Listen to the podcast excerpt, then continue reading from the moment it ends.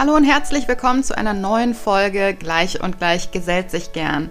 Ich bin Elu Falkenberg, ich bin der Host dieser Show und unter anderem mit diesem Podcast verfolge ich meine Mission, Eltern dabei zu unterstützen, in eine erfüllte und gleichberechtigte Partnerschaft zu kommen. Das ist in unserer Gesellschaft nämlich immer noch kein Standard und auch herausfordernd, dahin zu kommen. In dieser Folge heute habe ich mir zwei Gäste eingeladen, die auch schon mal im Podcast waren, und zwar Marielle und Mike von den BeziehungsinvestorInnen. Ihr neues Buch erscheint am 16.02. und sie sprechen mit mir in dieser Folge über ihr Buch, in dem sie die verschiedenen Meilensteine aufgezeigt haben und darüber geschrieben haben, Modelle durchgerechnet haben die es in einer Partnerschaft eben haben kann oder ja, die, die es gibt in Bezug auf Geld. Geld spielt in einer Partnerschaft nämlich nicht erst dann eine Rolle, wenn wir Kinder bekommen oder wenn wir gemeinsam eine Immobilie kaufen oder wenn wir heiraten, sondern im Endeffekt beginnt ja die Beziehung zu Geld auch oder das Geld eine Rolle in unserer Beziehung spielt schon beim ersten Date. Und darüber habe ich mit Ihnen gesprochen. Sie haben ein paar Insights aus dem Buch geteilt. Ein super, super spannendes und super informatives Buch. Und Sie teilen jetzt in dieser Podcast-Folge ein paar sehr, sehr coole Insights mit mir und auch mit dir. Viel Spaß beim Zuhören. Ein von Herzen kommendes Willkommen, liebe Marielle, lieber Mike. Ich freue mich wahnsinnig, dass wir heute sprechen. Und das ist ja ein besonderer Anlass auch ähm, und für euch wahrscheinlich gerade eine sehr spannende Zeit. Denn ganz bald erscheint euer Buch Love and Money, worauf ich mich auch schon sehr freue. Ähm, und da steckt ja einfach wahnsinnig viel äh, Info, wahnsinnig viele Gedankenanstöße drin zum Thema ähm, Geld und auch zum Thema Geld und Familie oder Geld und Liebe, Geld und Partnerschaft. Und ich bin wahnsinnig gespannt, ähm, ja, da heute mit euch drüber zu sprechen und auch zu hören, ähm, was ihr dazu berichtet. Genau, herzlich willkommen, ihr beiden. Vielen, vielen Dank für die Einladung. Wir freuen uns schon sehr, mit dir zu quatschen und äh, sind ganz gespannt auf deine Fragen. Genau, ich schieße auch direkt mit der ersten Frage los. Ähm, es ist ja durchaus ein großer Aufwand und mit vielen Ressourcen verbunden, ein Buch zu schreiben. Vielleicht mögt ihr einmal kurz hm, beschreiben oder ähm, ja darüber sprechen, was so eure Mission ist mit diesem Buch. Also was wollt ihr damit erreichen? Ich könnte mir vorstellen, dass das auch mit eurer Arbeit im Allgemeinen ähm, ja verknüpft ist und zusammenhängt. Erzählt doch mal, was ist der Beweggrund für euch gewesen, dieses Buch zu schreiben? Ja, hallo, auch von meiner Seite, auch vielen Dank von mir, dass wir hier sein können.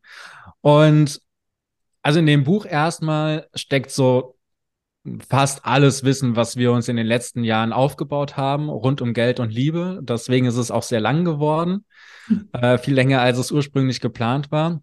Und äh, du hast recht, es ist eigentlich genau die Mission, die wir auch mit den BeziehungsinvestorInnen verfolgen. Wir möchten äh, Paare unterstützen, leichter und mehr über Geld in ihrer Beziehung zu sprechen, nachzudenken und dann auch ihre Meilensteine entsprechend äh, planen zu können. Also nicht nur zu gucken, jetzt zum Beispiel bei äh, dem Thema Eltern werden, wie kriege ich am besten das erste Jahr hin, sondern auch zu gucken, okay, welche Entscheidung treffe ich denn in den ersten Jahren und wie wirken sich dich, wie wirken die sich denn vielleicht auch langfristig aus? Also was bedeutet das in drei Jahren, in fünf Jahren, vielleicht auch für die Rente? Und äh, da führen wir durch das Buch durch. Ja, das finde ich auch wahnsinnig ähm, gut gemacht in eurem Buch, weil ihr ja die verschiedenen Meilensteine einer gemeinsamen Partnerschaft oder Beziehung durchgeht. Ne? Also das ist ja nicht nur, ähm, äh, wenn man irgendwie ein Haus kauft oder so, sondern es be beginnt ja eigentlich schon ab dem Zeitpunkt, an dem man sich trifft oder kennenlernt. Ähm, und genau, man geht da so verschiedene Meilensteine durch. Mögt ihr einmal ganz grob diese Meilensteine äh, beschreiben? Ja, also wir haben so ein bisschen den Slogan vom ersten Date zur ersten Million, aber ähm, tatsächlich beginnt es beim ersten Date. Es geht übers Kennenlernen, Zusammenziehen und dann auch das Heiraten, auch wenn das vielleicht nicht jedes Paar betrifft. Ähm, aber auch da die Abwägung, wann macht denn vielleicht heiraten Sinn, wann nicht so sehr. Ähm, und dann geht's weiter übers Kinderkriegen, Eigenheim kaufen, ja oder nein. Also ist Mieten vielleicht die bessere Wahl und dann haben wir aber auch so Themen drin, wie ähm, was passiert denn im Falle einer Krankheit, in einem Fall eines Todes. Ähm, also auch das Erben ist mit drin. Und ähm, habe ich was vergessen, Mike? Ja, am Ende geht es noch um die Rente. Stimmt, und die Rente, wenn man nicht vorher stirbt. Im besten Fall ist es die Rente. Genau, im besten Fall ist dann die Rente. Und äh, am Ende sprechen wir dann noch über die Beziehungsvision, um all die Meilensteine auch zu vereinen, sozusagen. Ja. Genau, also warum man das Ganze überhaupt macht. Gell? Weil ähm, man kann natürlich über Geld sprechen, um des Geldsprechens willen und sich da nicht streiten, aber es steckt ja noch viel mehr dahinter. Weil wenn man in Gelddingen einer, einen, an einem Strang zieht, dann kann man halt auch viel besser die gemeinsame Vision von der Zukunft verwirklichen. Und ähm, dafür brauchst du natürlich erstmal die Idee, wo wollen wir denn hin zusammen? Was stellen wir uns für die Zukunft vor? Und dann kann man nämlich das mit einem Preisschild versehen weil es kostet einfach alles Geld im Leben und kann gucken, okay, wie kriegen wir denn jetzt möglichst viel von unserer Vision, von unseren Wünschen für die Zukunft umgesetzt und ja, wie können wir uns auch gegenseitig unterstützen, ja, und als Team das erreichen. Ja, da sagst du was total Wichtiges und das ist auch eine Sache, die ich ganz oft sage, gerade wenn Geld ein Konfliktthema ist. Also es ist ja auch ganz schnell ein Totschlagargument, gerade ähm, bei der Elternschaft, bei der Aufteilung der Erwerbsarbeit und so.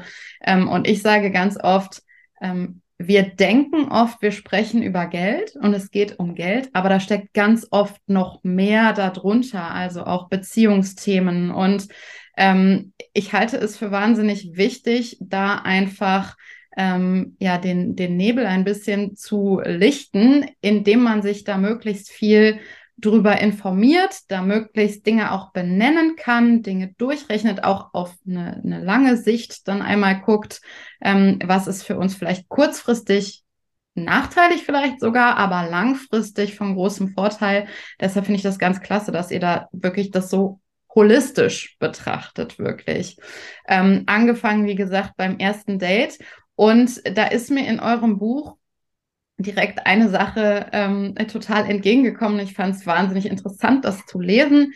Ähm, und zwar dieser, ähm, dieser Claim oder diese Aussage, ja, beim ersten Date zahlt aber der Mann. Ähm, und ihr habt da ja auch so ein bisschen von eurer persönlichen Erfahrung geschrieben. Ähm, und ich fand es ja beeindruckend. Es hat bei mir auch viele Gedankengänge angestoßen, was da eigentlich alles drunter steckt und oder beziehungsweise drin steckt in dieser Aussage und wie viel äh, oder wie sehr man das auseinandernehmen kann. Mögt ihr da ähm, einmal die ZuhörerInnen ein bisschen mitnehmen? Ja, da muss Mike ein bisschen erzählen aus der psychologischen Sicht und aus der Sicht eines Mannes, der wahrscheinlich sehr oft diese Erwartung verspürt hat, als Mann muss man doch zahlen, ähm, obwohl man vielleicht gar nicht weiß, ob das gewünscht ist. Gell? Also das ist ja für beide Seiten eine super unangenehme Situation, diese Frage getrennt oder zusammen. Ähm, mhm. ja, Mike, erzähl mal. Genau, also ich glaube, bei dieser Zahlgeschichte muss man einmal wissen, woher das Ganze kommt. Das ist einfach aus unserer Geschichte herausgewachsen. Frauen hatten bis 1958 in Deutschland überhaupt nicht die Möglichkeit, eigenes Geld zu verdienen, sondern äh, das wurde ähm, untersagt. Das äh, war alles beim Mann. Und äh, selbst bis 1977, glaube ich, also Ende der 70er war es so, dass Frauen nur dann einen Beruf ausüben durften, wenn sie ihre ehelichen Pflichten nachkamen. Und ansonsten musste auch da gekündigt werden. Das heißt, es war einfach schlicht kein Geld vorhanden, kein eigenes Geld vorhanden, um beim Date dann auch den eigenen Teil zu übernehmen oder gar einzuladen. Und äh, das hat sich einfach bis heute gehalten. Obwohl ja jetzt die Frauen selbst verdienen und äh, auch sehr gut einladen könnten, gell? Ja, ja. Genau, aber trotzdem ist es halt leider nicht so und damit schwingt so einiges mit. Also das heißt, es wird äh, dadurch natürlich schon das Rollenverständnis von später geübt. Der Mann hat zu zahlen und zu ernähren und die Frau hat anwesend zu sein und schön auszusehen. Und es schwingen auch einfach einige Erwartungen mit, ähm, dabei. Und diese Erwartungen, die sind mittlerweile viel komplexer geworden, weil Marielle hat es ja gerade schon gesagt, Frauen verdienen ihr eigenes Geld. Ähm, wir sind in der Gleichberechtigungsbewegung. Es äh, wird also die Emanzipation schreitet voran und damit kommen natürlich sehr viele Gedanken mit rein. Zücke ich jetzt mein Portemonnaie, zeige ich, dass ich zahle, zahle ich vielleicht doch, ist es aber ein Affront, wenn ich sage, ich will selbst zahlen. Also das heißt, da kommen sehr, sehr viele Gedanken rein und für die Männer ist es natürlich ähm, auch eine, eine neue Situation, weil, also auch ich habe das in meiner Kindheit ähm, eingetrichtert bekommen, dass ich zu zahlen habe. Also ich habe zum Beispiel selbst in der Grundschulzeit schon immer Geld eingesteckt bekommen, wenn ich mich jetzt mit einer Freundin getroffen habe wurde gesagt, ja, aber du zahlst jetzt das Eis. Und das erste Mal, da war ich, glaube ich, 19 oder 20, da hat ähm, eine Freundin von mir gesagt, so, ich lade dich jetzt hier auf so einen Cookie ein. Und das ist mir so schwer gefallen, das anzunehmen, mhm. weil ich mhm. das bis dahin überhaupt nicht gelernt oder gewohnt war, äh, so eine Anladung einzunehmen. Und ich meine, es ging um Euro 50 oder so. Also es ist wirklich lächerlich gewesen. Aber es war eine Date-Situation und äh, es war tatsächlich diese Einladung ausgesprochen und es, also es hat etwas an Diskussion und Überwindung gekostet und dann war es aber so. Und danach habe ich mich gefragt, ey, das kann doch eigentlich nicht sein, oder? Dass, dass das so ein komisches Gefühl gibt, nur weil äh, die andere Person einlädt. Ja, es finde ich wahnsinnig interessant und ähm, ich, ich fand es auch so spannend, in, in eurem Buch zu lesen, dass da ja auch einfach noch so viel mehr dranhängt. Also auch gerade wenn ähm, Männer da immer die Verantwortung haben zu zahlen, dass das mit sich bringt oder mit sich bringen kann, dass man auch die Dates dementsprechend oder entsprechend des Budgets auswählen muss. Das, das war für mich so ein, also da habe ich persönlich so jetzt noch nicht drüber nachgedacht und das war für mich aber auch so ein Moment, wo ich dachte, okay, wir hinterfragen alle immer noch zu wenig. Wir dürfen noch mal mehr hinterfragen. Ist es sinnvoll? Woher kommt das? Wie fühlt sich das für die andere Person an? Wie fühlt sich das für mich an? Ähm, das war für mich so ein, äh, so ein Ha-Moment. Ja, also äh, wie krass ist das, ne? Dass man äh, als, als Mann in einer Dating-Situation überlegen muss, kann ich mir die Person als Date überhaupt leisten? So ist das meine Preisklasse, so in Anführungsstrichen. Ja. Ähm, und ja. wo gehen wir auch hin, gell? Also ist das, ja, weil in manch einen Ort würde man vielleicht gehen, wenn man nicht beides zahlen müsste. Aber wenn man halt alles zahlt, ja. Und genauso auch als Frau, gell, dass man sich da nie Gedanken drüber macht oder was heißt nie Gedanken drüber macht, dass man einfach zu einem Date geht und ähm, dann da irgendwie sagt, okay, könnte ich mir das denn auch leisten, wenn ich einladen würde? Ja. Also, das ist schon, ja, ja, da dürfen wir alle mehr nachdenken. Da hast du vollkommen recht.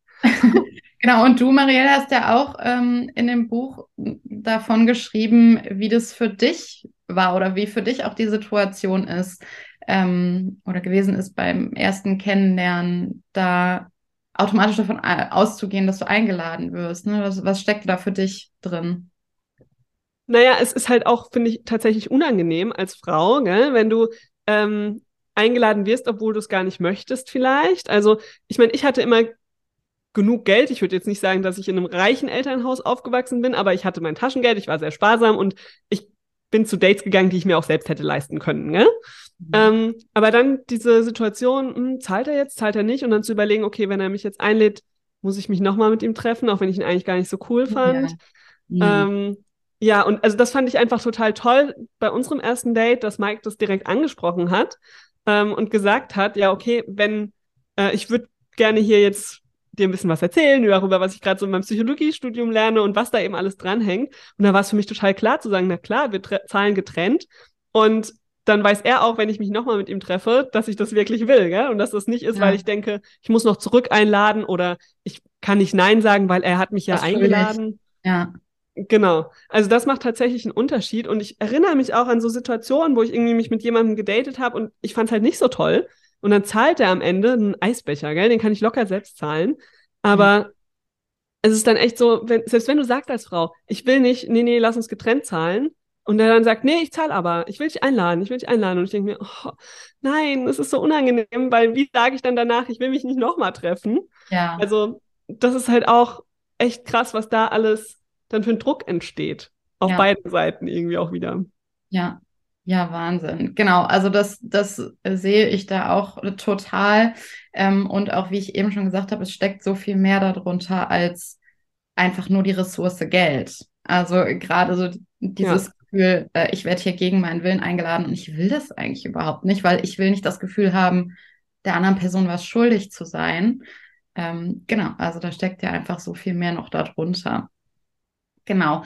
Wenn wir jetzt ähm, weitergehen auf diesen Meilenstein und vielleicht auch mal ein paar überspringen und äh, mal dahin gucken, was äh, vor allem meine ZuhörerInnen wahrscheinlich sehr interessiert, ähm, kommen wir zum Thema Elternwerden, was ja einfach finanziell große Auswirkungen hat, wenn wir Eltern werden.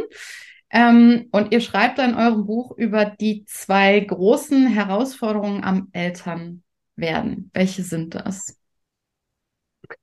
Ähm, ja, also es geht zum einen natürlich darum, wie finanzieren wir grundsätzlich das Kind, ja, was das Kind alles so kostet. Und ähm, dann ist der viel größere Aspekt tatsächlich rund um die Frage mit Elterngeld, Elternzeit, wie machen wir das?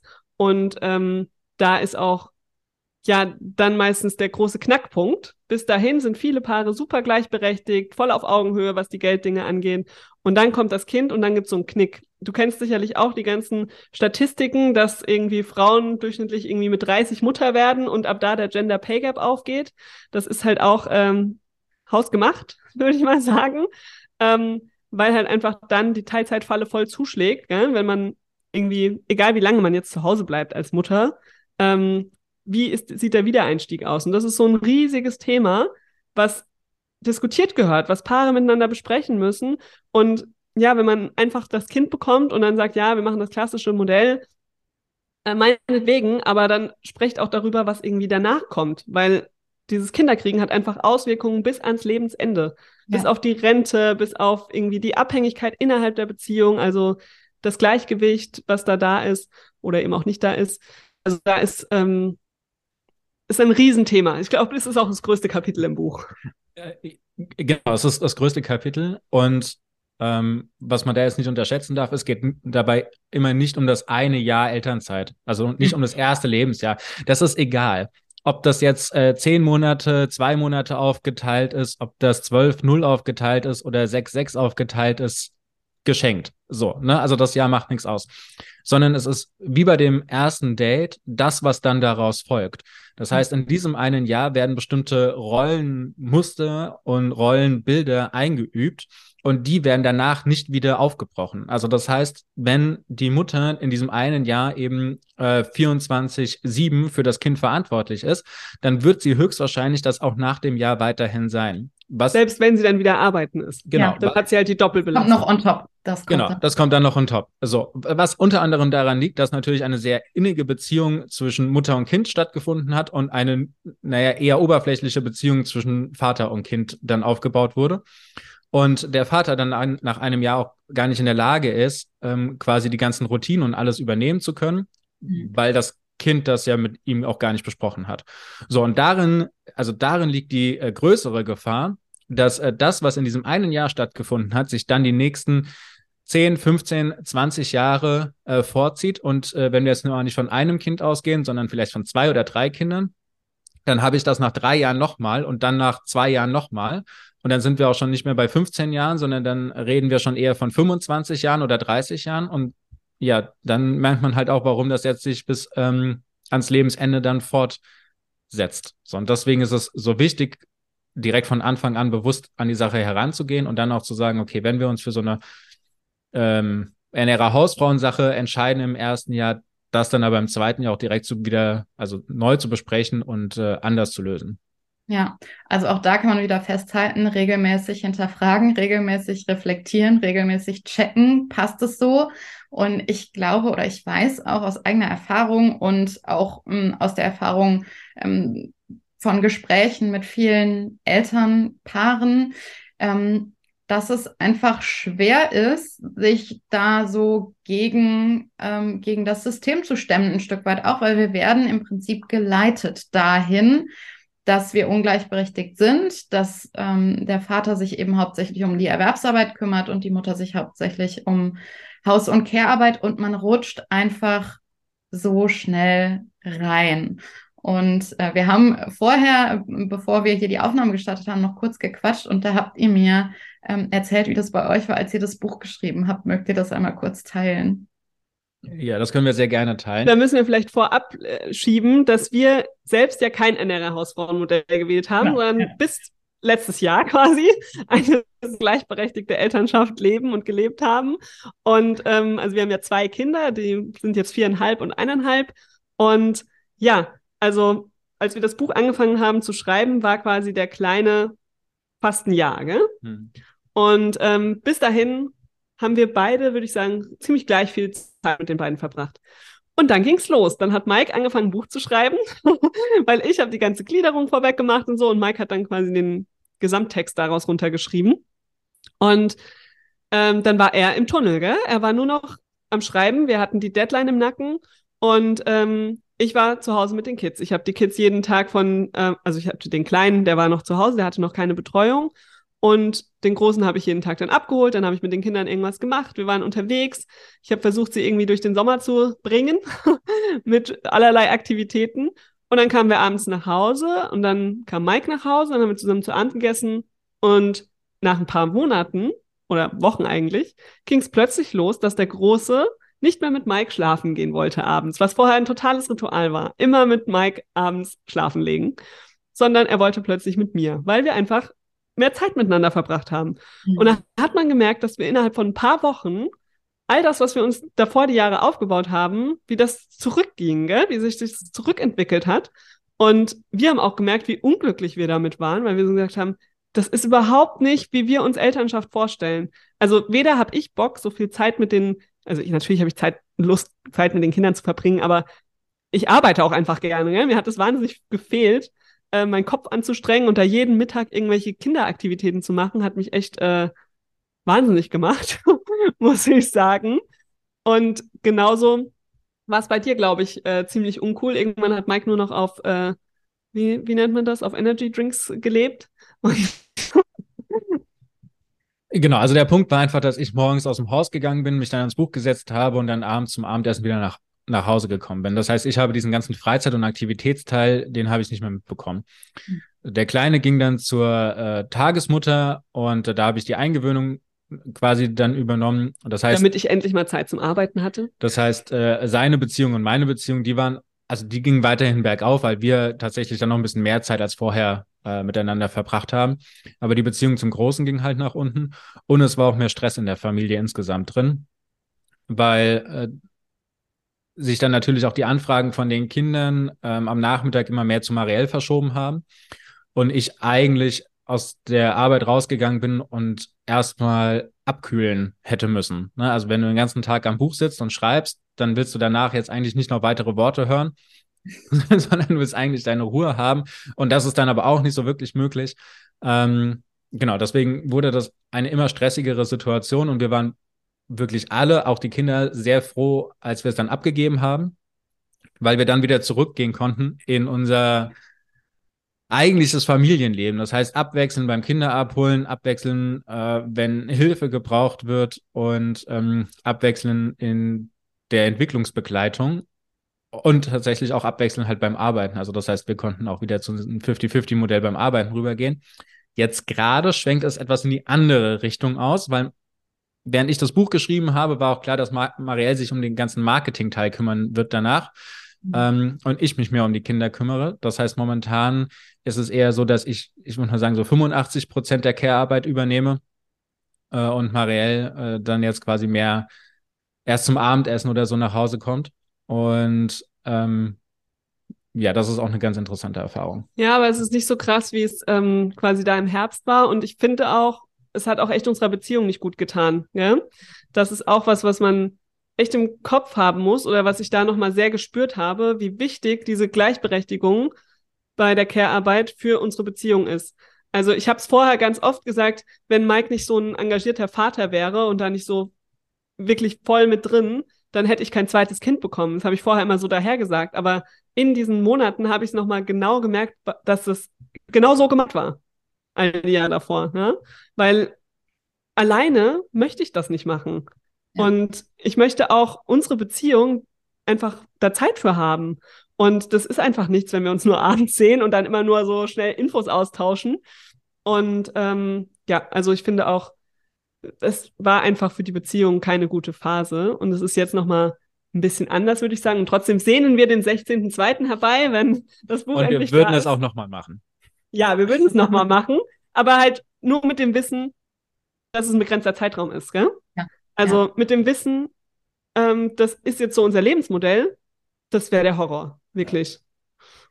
Und das ist ja äh, vielleicht auch einfach eine wertvolle Erfahrung, das nochmal so bestätigt zu bekommen, dass ihr da vorher den für euch sehr, sehr passenden und richtigen Weg äh, gegangen seid und eingeschlagen habt. Und äh, für mich ist das tatsächlich auch immer eine Frage der Balance. Also Balance ist ja sowieso ein ähm, sehr erstrebenswertes ähm, oder ein sehr erstrebenswerter Zustand so im Leben, dass äh, man eben ja, für, für alles ähm, Ressourcen hat, für das, was man braucht, die eigenen Bedürfnisse zu erfüllen. Und das kann eben ähm, ja, neben der Verbindung zu äh, den Kindern oder dem Herzensmenschen ähm, auch die berufliche Erfüllung oder Potenzialentfaltung, was auch immer sein. Ja.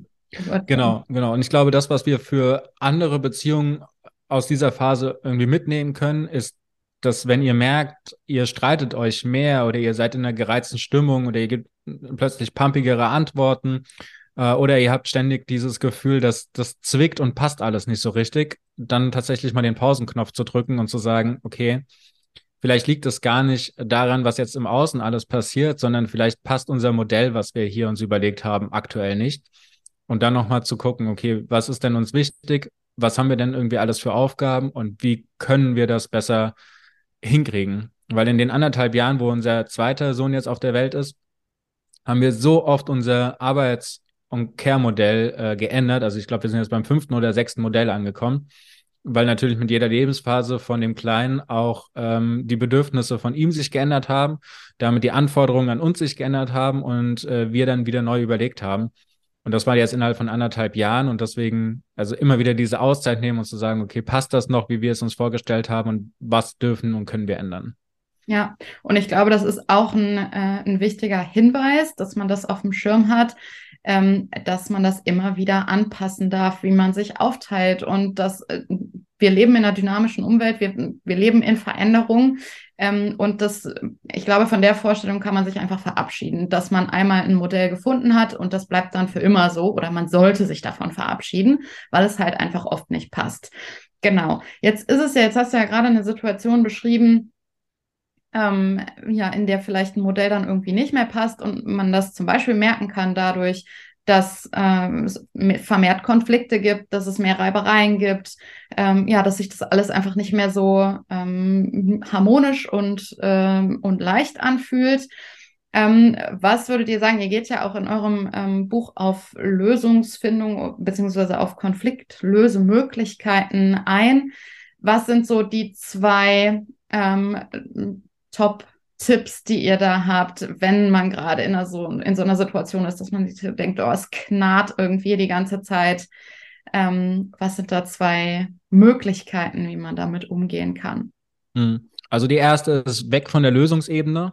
Das, da entstehen nämlich die Konflikte, weil beide haben irgendwie schon eine Lösung im Kopf, die passt da nicht zueinander. Und dann knallt es die ganze Zeit um diese Lösung herum.